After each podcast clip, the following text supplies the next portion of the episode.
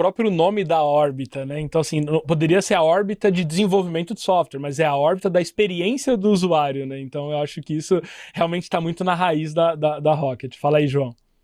É, eu acho que a gente acredita assim que a experiência do usuário, né, normalmente o pessoal liga muito a design, né, a user experience, UX e tudo mais.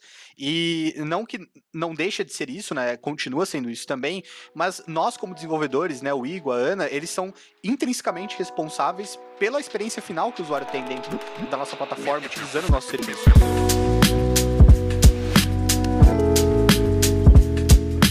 Fala Dev, beleza? Eu sou Thaísa Candela e estou aqui com o meu querido Rodrigo Terron. Fala Thaísa, tudo bem? E o que estamos fazendo aqui? Por favor, me conte. Estamos aqui para apresentar o mais novo projeto da Rocket City, o podcast Proxy. Mas antes de te explicar o que de fato é esse podcast, qual que é o nosso objetivo com ele, vamos nos apresentar quem somos nós, o que estamos fazendo aqui, né? Eu sou Thaisa Candela, sou programadora de formação, minha área de estudo é matemática aplicada computacional e há alguns anos eu venho trabalhando com Developer Relations, com construção de comunidade de tecnologia, envolvida com várias tecnologias e com várias comunidades como Google Developer Group, enfim. E aqui na Rocket City eu sou Developer Relations Expert e atuo como copilot como copilota da nossa órbita relacionada aos programas e produtos externos, developer relations externos, empresas, ONGs, instituições de ensino e experts de mercado. Bem, eu sou o Rodrigo Terron, eu sou um dos sócios da, da Rocket City. Eu vim através da fusão com a Xiaomi, né? Eu fui CEO da Xiaomi por três anos. E aqui dentro da Rocket, meu papel é o papel de diretor de operações, então eu acabo passando por quase todas as órbitas, né, que é os nossos pilares estratégicos aqui de negócio, como a Thaisa falou aqui da órbita de experiência do parceiro. E também trabalho muito nessa frente de relacionamento com empresas, com é, instituições de ensino, com projetos é, de parcerias aqui dentro da Rocket City. E aí, Thaís, eu queria que você começasse agora falando um pouco sobre o podcast Proxy, o que é e qual o objetivo desse, desse projeto podcast proxy ele tem o objetivo de ser de fato um proxy, uma ponte entre você, dev, e as empresas. Vamos entender um pouquinho mais o que, que rola dentro das empresas, quais são os problemas e as soluções e as tecnologias utilizadas dentro de cada uma das empresas que nós traremos aqui como convidadas o objetivo é fazer um trabalho muito, muito detalhado, né, de pesquisa e de entendimento do ambiente interno das empresas, né? É algo super exclusivo. A gente olha às vezes uma aplicação, usa um aplicativo, mas não tem ideia de como esse time está estruturado, como essas decisões tecnológicas são feitas, quais tecnologias eles usam. E a gente tem aqui várias empresas parceiras que toparam passar por aqui, dividir com a gente um pouco do, das decisões tecnológicas, dos desafios. E Thaisa, esse é o primeiro episódio, é isso mesmo? Exatamente. E nesse primeiro episódio, nós resolvemos trazer nada mais nada menos que a própria Rocket City para contar um pouquinho mais a respeito de quais tecnologias nós utilizamos por trás da plataforma, por trás daquilo que nós entregamos como experiência para os nossos alunos e alunas. Muito bom. A gente chamou esse episódio de episódio 00, porque ele é um MVP do que vai ser o Proxy. A gente vai falar mais sobre isso durante o podcast, mas todo mundo sabe, né, que a, que a Rocket City é uma empresa de educação, mas o que tem por trás, né, assim, quais são as tecnologias e a gente vai trazer dados aqui bem interessantes, principalmente das nossas plataformas, mas antes de entrar nisso, eu vou apresentar aqui os nossos convidados de hoje. Temos duas carinhas mais conhecidas, né? Pessoas que já participaram de outros conteúdos, que é o Igor e o João. E tem a Ana que está estreando aqui, primeira vez que ela faz um conteúdo no nosso canal. Eu vou começar por ela. Então, Ana, se apresenta aí pra gente. Oi, pessoal. Primeiramente, muito obrigada pelo convite. Eu tô muito contente de estar aqui batendo esse papo com vocês. Então, eu sou a Ana Júlia, é, eu sou desenvolvedora aqui na Rocket e recentemente também assumi o papel de ser Squad Manager. O Squad Manager, ele organiza e planeja os ritos do Scrum, é desde as plannings, reviews, é, dailies e também, de, de certa forma, é para ser um ponto focal ali pro Squad, né? Eu sou Igor Ribeiro, também gostaria de dizer que eu estou muito feliz de estar participando desse podcast. Eu sou full stack aqui na Rocket City, trabalho tanto no back quanto no front tem vários desafios que a, gente passa ao longo do dia. E a gente tá com o João aqui, né? E aí eu faço um disclaimer aqui, né? Se você não assistiu ainda o Fala Dev que o João participa falando sobre liderança, é um super conteúdo, tá aqui no canal. Volta lá depois, assiste também. Você vai conhecer um pouquinho, né, sobre o que o João desenvolve aqui, mas eu queria que ele falasse um pouquinho desse desafio que ele tem aqui à frente aí da liderança técnica na Rocket City. É sempre um prazer imenso estar aqui com, é, aqui com essas pessoas incríveis aqui do lado da, da, da Rocket. E atualmente aqui, né, como o Terron comentou, eu, eu tô mais na parte de liderança técnica ali, dentro da órbita de user experience, né? Então tem vários desafios, vai desde a concepção do produto, design, até realmente a parte técnica ali, onde os devs vão lá e colocam a mão na massa para entregar o resultado final excepcional para vocês. E galera, a gente tá falando muito de órbita, de pilotos, copilotos, é muito do nosso dia a dia. Acho que no decorrer dos conteúdos vocês vão começar a pegar isso, mas é a forma Rocket City de ser, vou dizer assim, né? A gente tem hoje sete órbitas, que são sete pilares estratégicos aqui do nosso negócio, e cada órbita dessa tem um copiloto, né? Então hoje a gente tem a honra de ter a Thaísa e o João, que são dois dos nossos copilotos. Eu sou um dos pilotos e tô muito feliz de estar aqui. Mas vamos falar de Rocket City de uma forma que a gente não falou ainda, né? Do ponto de vista de tecnologia.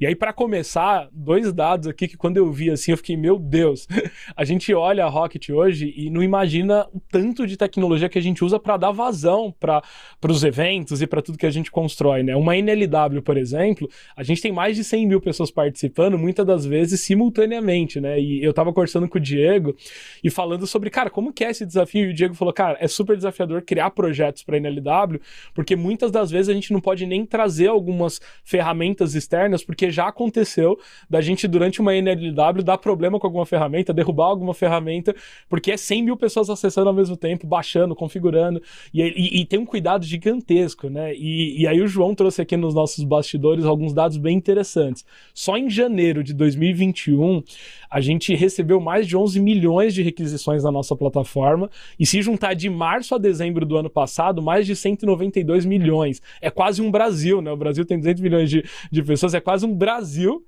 de requisições dentro da plataforma. Tenho certeza que você não tinha ideia desse número.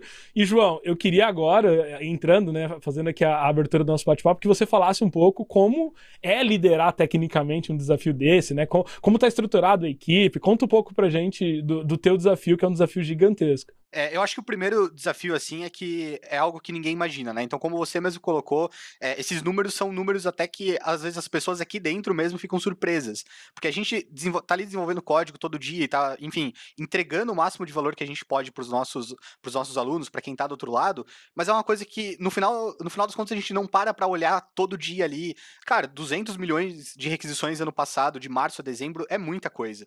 Eu sempre falo, né, que a gente fazer uma feature pra plataforma, Hoje, ela tem uma dificuldade X. Amanhã, se a gente for desenvolver a mesma feature, ela já vai ter uma dificuldade maior do que ela tem hoje. Por quê? Porque amanhã a gente vai ter mais acessos e mais pessoas utilizando, etc. E daqui um mês é muito mais desafiador desenvolver a mesma feature, contando que ainda a gente tem que dar suporte e melhorar em questão de escala e tudo mais as features que a gente já entregou e não só as que nós estamos entregando para o futuro, né? E quando a gente fala sobre plataforma, muita gente pensa, ah, beleza, é onde eu assisto os vídeos. Então, na verdade, a única dificuldade que vocês têm é hospedar vídeo, né? Então, agora vamos tentar entrar um pouquinho mais na questão o que é a plataforma em si e também a origem dela, porque a plataforma não nasceu do nada. Ah, vamos criar uma plataforma. Né? Teve um motivo. Todas as decisões de produto e decisões tecnológicas, elas precisam ter uma motivação. Então, voltando lá para o início. Antes da gente ter hoje uma plataforma com 350 mil usuários, né? Uma plataforma onde as pessoas podem acessar todos os nossos uh, cursos, como Discovery, ah, como o Ignite, como o Experts Club, onde as pessoas podem se conectar, tem diversas funcionalidades de conexões e as funcionalidades que ainda estão por vir, perfil de empresa. Por sinal, se você não faz parte desses 350 mil pessoas, é só entrar em rocketcity.com.br e criar o seu perfil gratuitamente. Quando a plataforma foi decidida e o que nós tínhamos de Rocket City nessa época? Bom, eu fui o primeiro desenvolvedor da Rocket, né? Então, quando eu entrei, eu entrei ali para dar sequência ao desenvolvimento da plataforma, é, junto com o Diego, né? Então, para quem não sabe, sim, o Diego, o Robson e até o Clayton têm commits dentro da plataforma, da, do uhum. código da plataforma. No começo, a gente realmente tinha como objetivo principal realizar a entrega dos nossos treinamentos, né? Dos nossos vídeos. E a gente poderia ter feito isso tranquilamente em outras plataformas que já existem no mercado. Mas por que que a gente decidiu, não, não vamos utilizar plataformas externas e vamos nós mesmos fazer? Parte da experiência que o nosso aluno tem, que o nosso usuário tem, ela é entregue através da plataforma. Então a gente sentiu que não seria, digamos assim, justo com eles de não proporcionar o máximo de valor possível para eles, a gente resolveu criar a nossa própria plataforma para a gente ter o máximo de controle possível em relação a isso e entregar o máximo de experiência de valor agregado, experiência agregada para o usuário quando ele participa de um treinamento nosso, né? A plataforma já tinha um início, né? Então eu não eu não comecei do zero ela, e não muito tempo depois, o Igor também, o Igor ali junto com o Cláudio, com o Pelizete e tudo mais, a gente entrou, formou o primeiro time, o primeiro squad de desenvolvimento aqui dentro da Rocket, e já naquela época a gente já tinha alguns desafios, né? Então eu lembro que eu entrei, por exemplo, e a primeira coisa grande assim que eu fiz foi fazer o fórum. Então a gente teve um fórum das antigas, não esse que a gente tem hoje. E se eu não me engano, o Igor até chegou a participar, me ajudou em algumas carries e tudo mais. E eu acho que agora ele pode dar um pouco de contextualizada de como foi para ele assim a primeira experiência como desenvolvedor aqui dentro na, na plataforma. Então, foi isso mesmo. O João ele foi o primeiro, né? Eu, depois de Gaiato, eu fui aparecendo no time de desenvolvimento até a gente formar o Squad foi também, além do fórum, né? Eu comecei a ajudar no fórum, mas depois a gente teve um desafio muito gigante. O João também pode falar se foi mais ou menos assim, foi das jornadas, né? Que também traz o controle, de certa forma, para nossa mão, para a gente dar, como o João também já citou, a melhor experiência para os nossos alunos. Foi quando a gente parou e falou, cara, beleza, agora a gente precisa definir a jornada do aluno. Como é que a gente vai dar a melhor experiência para ele? Eu lembro até hoje, quando o escritório era, era, era um pouco diferente do que é atualmente também, cara. As coisas mudam. Mas enfim, é, eu lembro que a gente parou, cara, sentou, tinha um quadro lá que a gente ia escrevendo algumas coisas para poder falar, não, beleza, a gente está aqui, depois a gente está lá, a gente montar toda essa parte e foi bem desafiador. Eu lembro que a gente quebrou bastante a cabeça. Né? Hoje seria impossível reunir todo mundo aqui dentro do time para ter uma decisão como essa, uma decisão de tecnologia, né? Hoje a gente tem 80 pessoas e tem pessoas assim praticamente em todos os estados, né?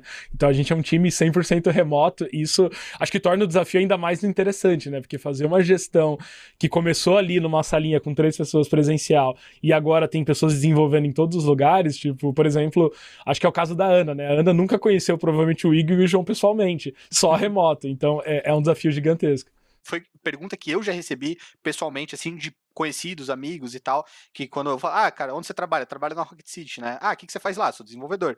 Aí a pessoa falava assim, cara, mas tem o que desenvolver, né? Porque, tipo, pô, o, o, pessoal, o pessoal olha assim e eles falam assim, tá, é, é, uma, é uma plataforma onde tem os vídeos, eu clico, acesso aos vídeos e acabou, né? Mas na verdade o desafio tá muito mais embaixo, assim, tá muito, é, é muito maior que isso, né? A gente tem, por exemplo, a questão da jornada, como o Igor falou, que é o a estrutura de, do treinamento em si, para o usuário ter acesso, a liberação que era semanalmente, então tudo isso não é alguém que vai lá e clica num botão e libera, tem toda uma estrutura por trás, tem estrutura de turmas, né? Então, enfim, são vários desafios bem técnicos específicos, né?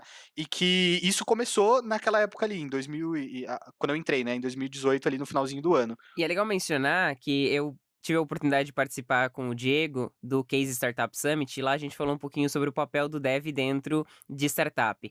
E, e, é bem interessante ver que na sua fala tem tudo a ver a questão de construção de MVP, por exemplo, né, da questão da priorização. Então, no primeiro momento, a plataforma ela servia para servir os vídeos, o que você acabou de comentar, por exemplo, ah, eles não são liberados é, via, sei lá, descomentar o código, mas já foi, né? Logo no começo, o Diego comentou isso em diversos locais e nessa, nesse bate-papo que a gente fez no case, ele comentou também o quanto no começo era de fato ir lá e descomentar para poder liberar uma, uma turma para as pessoas, porque esse é o princípio do MVP, né? A gente precisa, numa startup de educação, a gente foca em entregar e, e validar a metodologia. E aí, num segundo momento, a gente vem trazendo a, a tecnologia como base.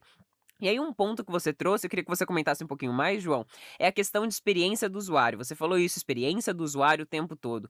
E esse é um conceito que aqui na Rocket City eu vejo sendo visto e falado de uma forma diferente de outros lugares. A gente tem sim, o profissional de user experience, né, a pessoa que trabalha em fazer essa modelagem da experiência, né, desenhar a melhor experiência para a pessoa, mas aqui dentro a gente utiliza muito esse termo de experiência do usuário como um todo, não só como uma pessoa que desenha, mas sim como uma pessoa que implementa também. Então eu queria que você comentasse é, um pouquinho sobre esse conceito. Ô Thaís, antes do João falar, acho que o próprio nome da órbita, né? Então assim, poderia ser a órbita de desenvolvimento de software, mas é a órbita da experiência do usuário, né? Então eu acho que isso realmente está muito na raiz da, da, da Rocket. Fala aí, João. É, eu acho que a gente, acredita, a, a, gente acredita assim que a experiência do usuário, né? Normalmente o pessoal liga muito a design, né? A user experience, UX e tudo mais. E não que não deixa de ser isso, né? Continua sendo isso também, mas nós, como desenvolvedores, né? O Igor, a Ana, eles são intrinsecamente responsáveis pela experiência final que o usuário tem dentro da nossa plataforma, utilizando o nosso serviço.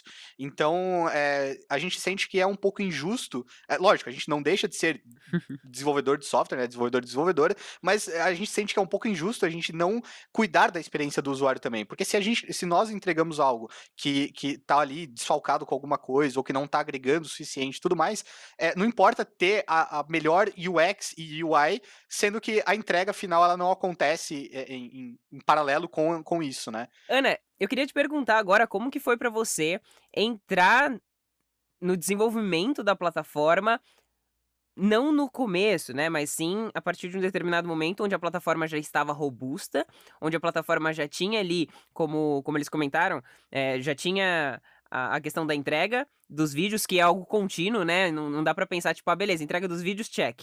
Vamos pro próximo, né? É, é algo contínuo, a gente coloca em produção e depois continua melhorando e aprimorando. Mas já tinha algumas funcionalidades é, implementadas e você entrou para poder contribuir. Como que foi essa sua experiência? É, então, eu entrei logo após a fusão ali da Rocket com, com a Xiaomi que logo em seguida a gente já teve o Dual, que foi um evento que mobilizou o time inteiro, né? Então, só a partir de janeiro mesmo, que foi quando a gente voltou do recesso do final do ano, que eu pude é, efetivamente começar a contribuir no desenvolvimento da plataforma, né? Assim, é, é, bizarro, porque eu nunca tinha trabalhado num produto tão grande, assim, com tantas aquisições, com tantos usuários acessando. E apesar do pouco tempo de, de, de Rocket City, né, de existência de Rocket City, a plataforma já é tão grande, tem tanta coisa, assim, que eu ainda não tive a oportunidade de passar por tudo, de conseguir conhecer a plataforma inteira, né? Então, isso acho que ainda vai levar um tempo, é mais na prática mesmo. Mas é, eu sinto que é uma responsabilidade muito grande tu tá trabalhando no produto que tem tanta gente que usa, que é tão é, importante para a comunidade, né? Você chegou no momento de escala da plataforma, né? A gente tem milhões de, de, de acessos, a gente tem muitos usuários dentro da plataforma e tem o desafio de um, manter ela sempre é, é, relevante, né, trazendo atualizações, manter ela com uma performance, o que a Thaisa falou, né, não dá para entrar aqui e, e, sei lá, a gente libera uma turma do Ignite que começa dois, três mil alunos de uma vez e o cara não conseguia acessar o vídeo, então assim, performance é um, é, é um pilar e agora continuar crescendo. E aí é, é muito legal isso. Eu, eu, já acompanho isso em algumas empresas, assim, que a gente chama de scale up, que é o que a, Rocket City é hoje, né? Que é esse movimento de começar a, pô, era uma equipe pequena, aí começa a virar squads, aí começa a, a, a, a dividir um pouco é, dentro da jornada do usuário o desenvolvimento. Quem está dentro de grandes times está muito acostumado com isso, né? E, e isso para mim é bem legal. E aí, é, o que eu ia sugerir aqui, João, para você comentar um pouco, você que você já entrou quase ali um pouco mais de um ano de Rocket. Agora a Rocket está caminhando para o quarto ano, né? O que, que você viu de diferença nesse período, né? Foi uma, uma mudança, assim, muito grande, acho que de, pô, de você ser o desenvolvedor, para o Diego ser o desenvolvedor, o Robson e o Cleiton, que são sócios, fazer lá o commit, para hoje ter squads aqui trabalhando no desenvolvimento em funcionalidades diferentes, de forma síncrona, para entregar de uma vez. Como é isso, cara? E como que é essa, enxergar essa, esse avanço, essa mudança? Vai fazer, na verdade, quase dois anos e pouquinho ali que eu tô, que eu tô aqui dentro nessa, né, nessa jornada de desenvolvimento, né? E, cara, como você mesmo falou, assim, chega a ser um pouco até bizarro, assim, porque era algo que quando eu entrei, assim, eu já conhe... eu, eu vi o Diego de fora e tal, e eu não imaginava que ele participava, por exemplo, do desenvolvimento ativo da plataforma. E eu já tinha a sensação de que era um produto meio grande. Tipo, lógico, se a gente compara hoje com os números de, daquela época, né, que eu, eu nem tenho aqui, é lógico que a gente percebe claramente a diferença. Mas para mim era o maior produto que eu já tinha trabalhado na minha vida, assim.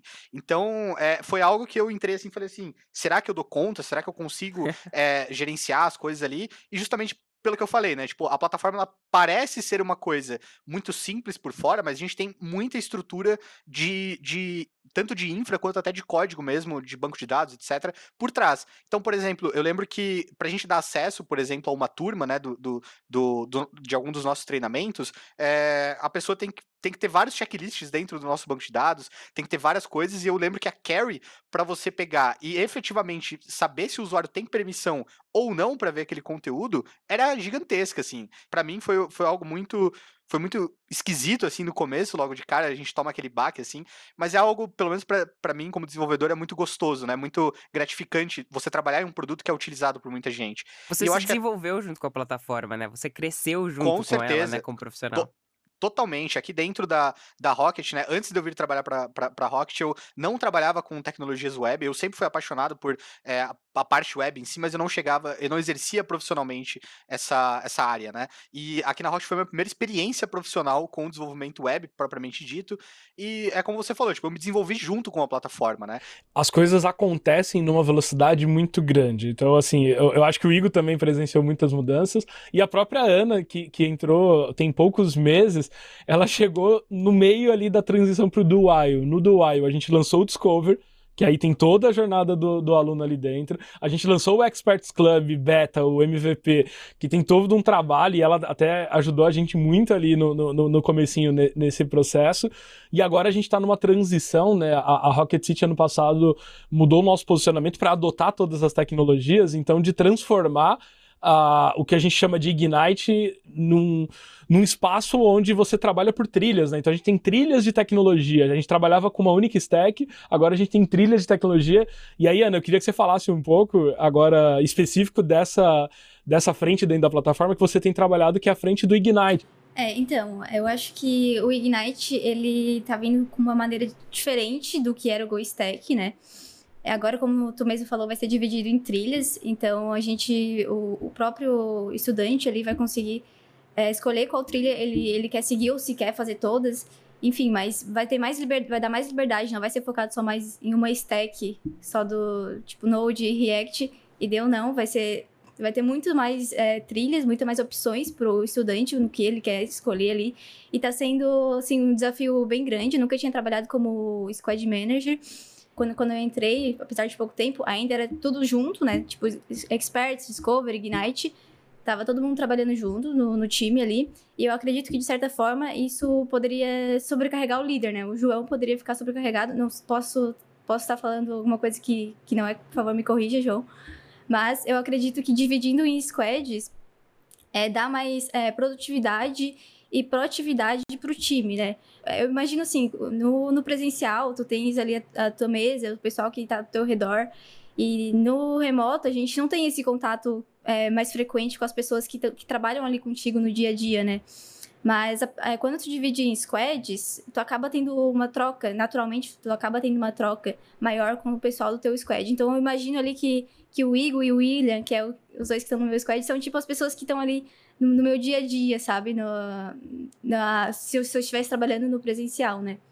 E aí, João, antes de passar para a Thaís, para a gente falar do que, que a gente usa, quais são as tecnologias e tudo mais, eu queria que você comentasse um pouco sobre como são feitas as decisões de tecnologia, né? Então, assim, a gente vai adotando é, é, tecnologias, ferramentas, bibliotecas, e, e como, como é feito isso, né? E como o time participa desse processo. É, eu acho que isso varia muito do escopo do que está sendo decidido, né? Então, por exemplo, é, eu gosto bastante de citar isso sempre que eu posso, é, e aproveitando que eu estou do lado aqui do Igor, né? Ele também pode complementar. quando a gente trocou de versão da plataforma, né? Então, quando eu entrei, a gente estava com uma versão lá, o famoso Station, né? e daí a gente passou um tempo e tudo mais, a gente é, remodelou algumas coisas do nosso negócio, enfim, como Rocket City mesmo, é, e a gente sentiu a necessidade de realizar muita mudança de estrutura dentro da plataforma. E eu lembro que nessa época ali, uma das nossas principais decisões e conversas ali foi se a gente usava, por exemplo, cara, a gente vai usar TypeScript, a gente vai utilizar o Adonis Express, a gente vai utilizar algum outro framework, enfim, é, a gente vai continuar usando o React, o React Shelter DOM, a gente vai utilizar alguma outra, a gente chegou a olhar várias soluções, assim, e nisso eu lembro que foi todo mundo de desenvolvimento ali na época, o Diego também participou ativamente da discussão. Comigo falou, a gente estava ali no, no, escritório da Hot presencialmente e a gente escrevia no quadro, enfim, a gente contém basicamente alguns dias ali conversando sobre qual seria o futuro da plataforma, né? E a gente decidiu por uma questão de, de, de tempo e prioridade, como até você tinha comentado, né? Essa questão de ser dev em startup, né? A gente muitas vezes precisa se encontra em cenários que a gente precisa abrir mão de algumas coisas e fazer o MVP e depois escalar, né? Seja com código ou seja com infraestrutura. E nessa época não foi diferente. A gente pegou e falou assim: bom, nós não temos ainda uma certa expertise pesada em TypeScript, por exemplo. Era uma coisa que ainda o Diego ainda estava começando os seus estudos, então nem o Diego ainda tinha uma, uma, uma certa base para passar para a gente muito forte e tal. A gente até pode fazer em TypeScript, nós somos perfeitamente capazes, mas isso vai acrescentar tanto tempo, tanta, vai ter uma linha, ter uma curva de aprendizado é, é que, que vai, que pode demorar um pouquinho mais ali. Então a gente decidiu em conjunto ali com o próprio time e a gente acabou é, decidindo por não utilizar TypeScript, por exemplo.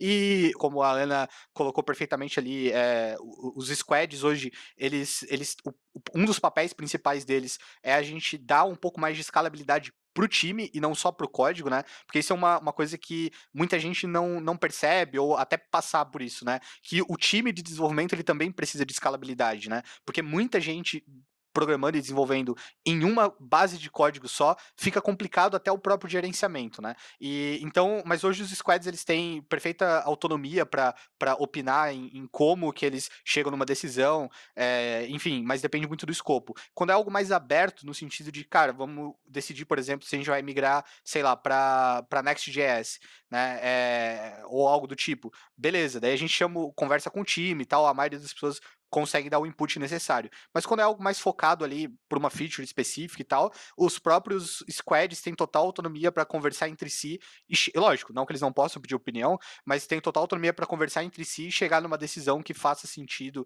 tanto no, na questão de estrutura, quanto de custo-benefício e até a escalabilidade, né? Massa, massa. E agora falando um pouquinho mais sobre a questão Tecnologias, você comentou aí, você mencionou algumas palavras reservadas, alguns nomes, né, como TypeScript, enfim.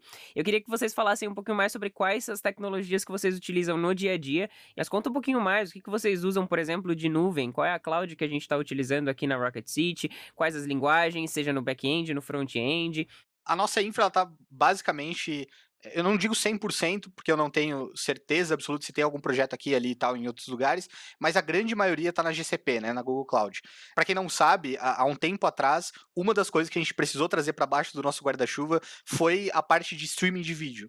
Então, a gente utilizava o Vimeo para entregar, realizar a entrega dos, dos nossos vídeos, mas isso acabou não trazendo, né, a gente sempre com foco em melhorar cada vez mais a experiência do usuário, isso acabou é, é, prejudicando um pouco a experiência do nosso usuário por várias várias questões, né? Seja até questão de compressão de vídeo, é uma coisa que eu nunca achei que eu ia me preocupar com compressão de vídeo.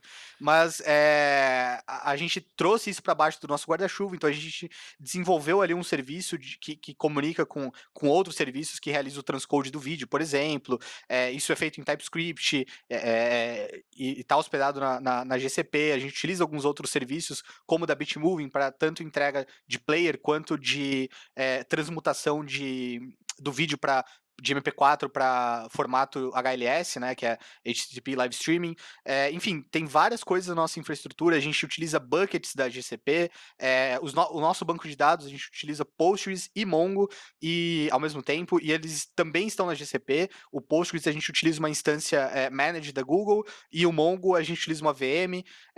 a nossa estrutura em si da, da plataforma também está na GCP com máquinas escaláveis, então é uma, é uma escalabilidade dinâmica. Quanto mais requisições a gente tem, é, vai subindo VMs e tudo mais, e o load balancer vai cuidando para gerenciar o tráfego.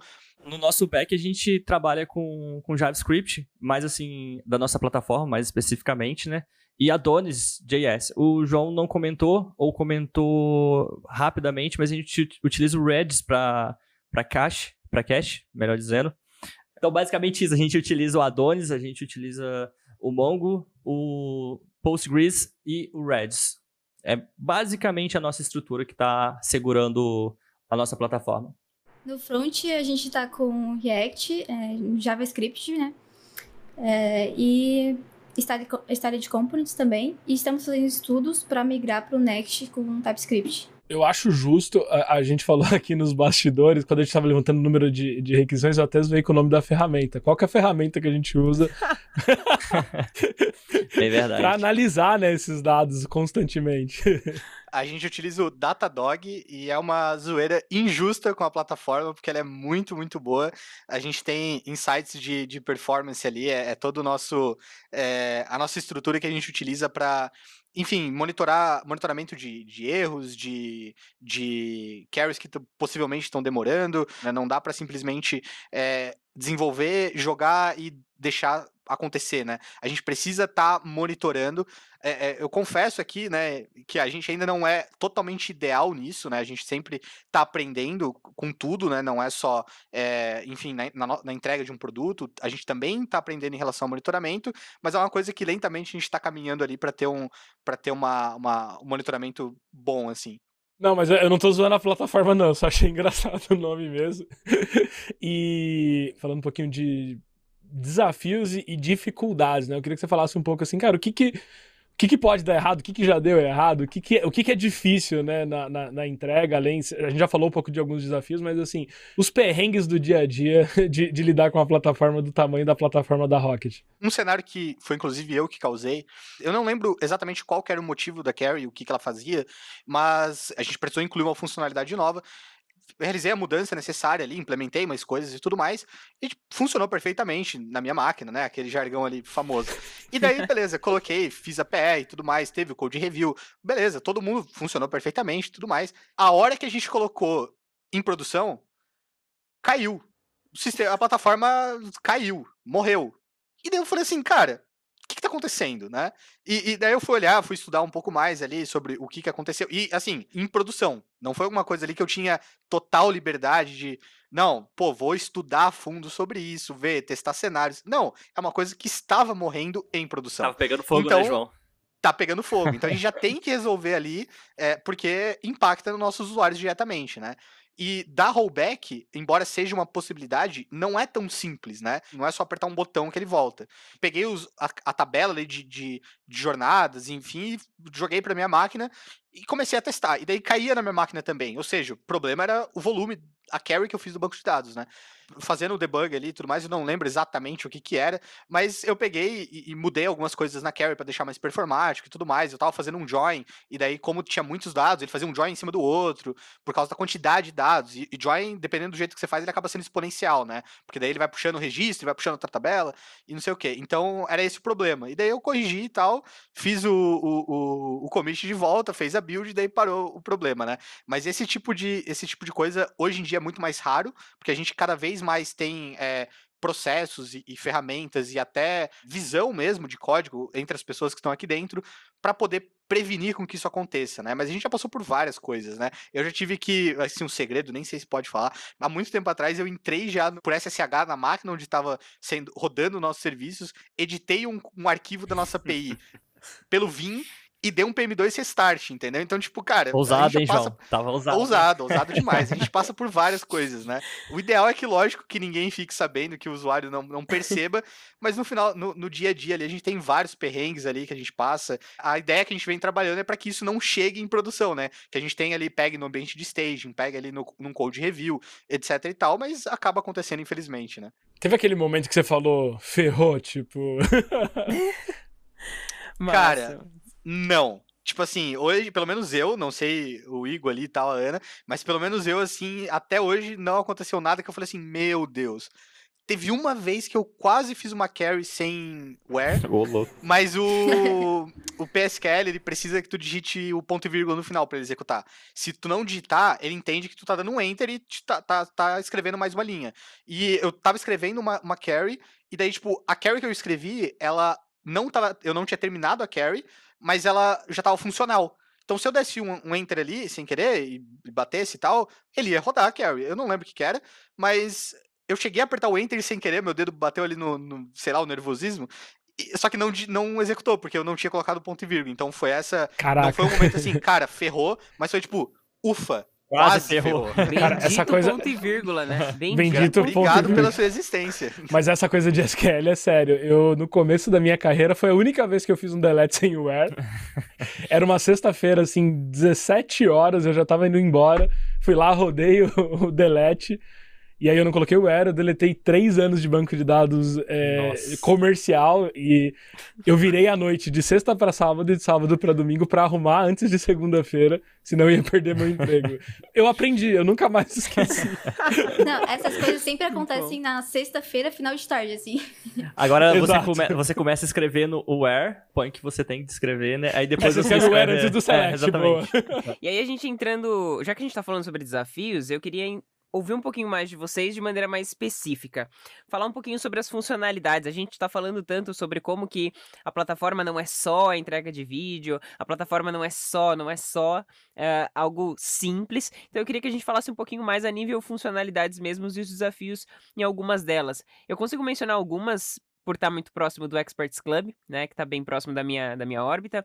Então a gente tem ali, por exemplo, funcionalidade de player, de streaming de vídeo, como, como o João já comentou, mas a gente tem algumas funcionalidades atreladas a isso, por exemplo, a questão de timestamp, que é uma funcionalidade que a gente encontra no YouTube, de você conseguir dividir as sessões. A gente tem a questão de acessibilidade. Enfim, eu queria que vocês mencionassem algumas coisas que, que são desafiadores e que trazem uma boa experiência para o usuário no fim das contas uma coisa que foi desafiadora para mim, mas ainda não chegou nesse, nessas coisas que a Thaisa mencionou, que eu acho que também impactou na, impacta pelo menos na, na experiência do usuário, tem a ver com o fórum, que foi a, o editor uh, de texto do fórum, que foi, tipo, bem desafiador, assim, para mim.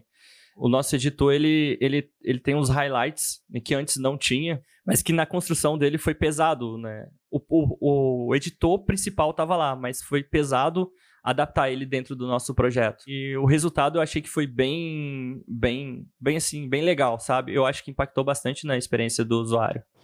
Então, sobre a questão da transcrição dos vídeos que a Thaisa comentou, a gente está implementando agora, com, fazendo integração com o Reshape, para trazer a transcrição em todos os vídeos da, da plataforma, né? É, não só a parte das transcrições também, mas junto com essa integração que a Ana comentou, é, a gente também vai trazer a parte de legenda, né? Então, a gente vai ter toda a parte de transcrição do vídeo abaixo do vídeo, mas durante o vídeo ele estar tocando ali, ele está sendo reproduzido, a gente também vai ter a legenda ali é, é disponível pro, pro usuário acompanhar também, né? Fora que isso ajuda na questão de indexação da busca também, né?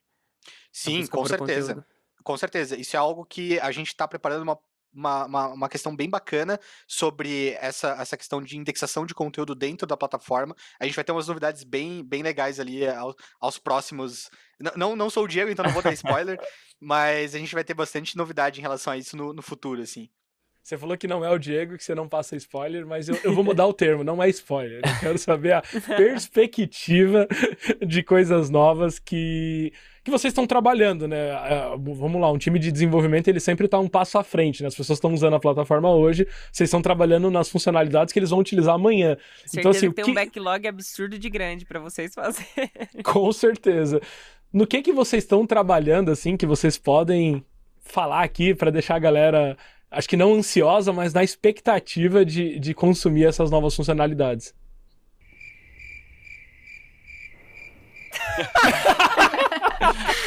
Usem esse silêncio no vídeo. Eu acho que assim, ó, é, mudando ali um pouco, né, utilizando o termo do Terron de perspectiva, é, eu acredito que a nossa maior, maior desafio tecnológico, assim, né, de, de técnico mesmo, é a migração que a Ana comentou para Next. Então a gente tá, é, hoje a gente utiliza React, então não é totalmente indexável, tem vários problemas. A gente não pode fazer, por exemplo, é, quando alguém compartilha um link e tem a, aquelas OG images e tudo mais, aquelas descrições, metadados, a gente não tem isso de forma muito fácil. Tem que sempre fazer uma uma, uma solução alternativa, né? Mais conhecida como gambiarra. é, então, é uma coisa que por isso a gente está é, estudando e provavelmente vai realizar a migração para Next, é, e junto com isso vai vir TypeScript, então a gente sempre tem desafios novos, né? E uma coisa assim que eu acho que seria talvez interessante o Igor comentar um pouquinho sobre a parte de que a gente estaria caminhando talvez ali para um cenário de microserviços, né? Hoje a nossa aplicação é totalmente monolítica e isso tem um, um, um desafio agregado é, não só na escalabilidade e na entrega que a gente realiza, mas também na organização de código, né? Então, o que eu comentei, quanto mais pessoas tem trabalhando em uma code base só, acaba se tornando cada vez mais difícil da gente entregar funcionalidades novas, né? Antes do Igor comentar, é bacana é, mencionar que a gente tem um Fala Dev sobre microserviços, falando sobre as vamos dizer assim, as peculiaridades em relação a monolito e a microserviço, e também deixar bem claro aqui o quanto cada uma das soluções elas dependem de contexto, né? A gente fala muito isso aqui na Rocket City, né? Que não tem bala de prata, mas sim contexto e onde que aquilo de fato se aplica e resolve um problema também tem a questão até de. Eh, eu uso a analogia de que eu roubei do Robson,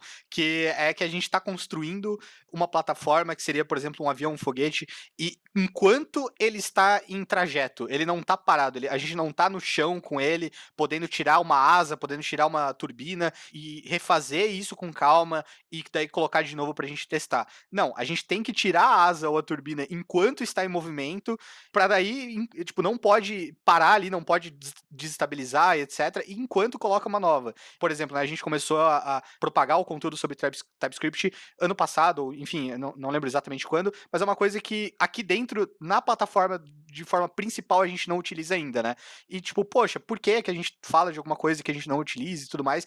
É que não é tão simples a gente realizar essa mudança, né? Então a gente utiliza, assim, TypeScript, como eu comentei, em alguns projetos na parte de transcode de vídeo, na parte da migração para o Next, tem vários serviços acoplados pequenos, assim, temos o painel de administração interno da Rocket City, que é totalmente em TypeScript e segue padrões é, é, diferentes e tudo mais, mas a plataforma em si, como já tem milhões de requisições e 300 e poucos mil usuários ali, fica um pouco complicado da gente realizar mudanças grandes e expressivas é, sem um certo planejamento, né? É, é, legal que já aconteceu de algumas vezes esse negócio da plataforma ser um foguete, é uma analogia muito boa, a gente tá nele e tá mudando.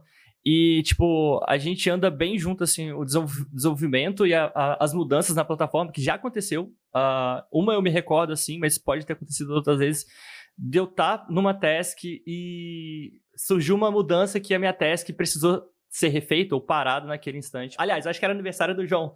O João, é meu aniversário hoje, mas você que recebeu o, o presente, não precisa continuar na sua task, pode parar por aí e depois eu falo com você para você é, concluir outra coisa, enfim. Em cima do que o, o João falou, né, a gente está meio que estudando bastante essa questão de microserviços e tudo mais, é, mas foi necessário a gente chegar nesse monolito, né, que, que, que a gente tem, que é o Adonis e tudo mais, a gente tem uma estrutura robusta.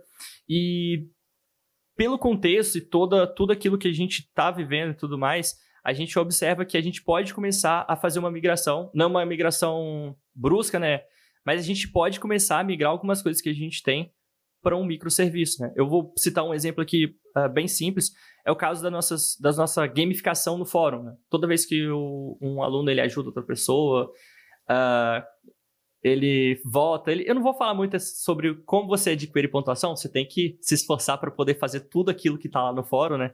Mas enfim, uh, esse é um ponto que a gente aí põe tudo dentro da nossa plataforma ainda. Mas esse é um serviço que a gente poderia, no caso, colocar já no microserviço, né? E poder aproveitar de uma forma melhor. A gente poderia ter, através do Datadog, uh, algum, algum tipo de leitura de dados, né? Enfim, a gente pode separar mais as coisas, sabe? Mas isso a gente precisa, depois de um tempo, perceber essa necessidade, não é simplesmente ir por um hype ou algo do tipo, ah, vou colocar microserviço, ah, vou fazer só monolito. Enfim, a necessidade vai, vai é, é, te instruir no que, que você deve fazer. Pessoal, tá muito legal. Acho que daria pra, pra gente falar de muita coisa. Esse não é definitivamente o último episódio que a gente vai trazer aqui o time tech da Rocket City. Acho que a gente já tem alguns assuntos aqui para discutir né, em outras, outras edições do, do Proxy. E queria agradecer, assim, muito, muito, muito a participação do Igor, do João, da Ana. Pô, super legal ter vocês aqui e compartilhar um pouco desse, desse dia a dia. Galera, a gente tá na primeira temporada do Proxy, é tipo Netflix. Se vocês não ajudar a gente, não renovam, a gente não, a gente para com o Proxy. Então assim, se você gostou do conteúdo, vai ser muito legal. A primeira temporada, assim, tá imperdível. Cara, curte, compartilha, manda pra galera, é, é, posta em tudo qualquer canto, vamos fazer um barulho legal. É um conteúdo, assim, muito bacana. Tá sendo um desafio pra gente super grande.